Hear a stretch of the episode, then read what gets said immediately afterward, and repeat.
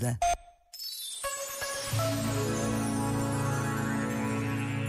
Numa mensagem dirigida aos jovens que se reuniram na Conferência Europeia da Juventude, o Papa Francisco recordou que, quanto à origem do nome Europa, ainda não há uma certeza. De entre as várias hipóteses, há uma que é particularmente sugestiva.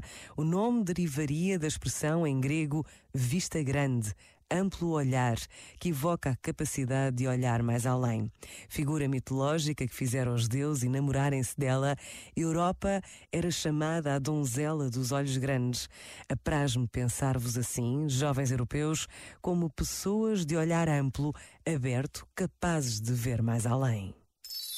Este momento está disponível em podcast no site e na app da RGF.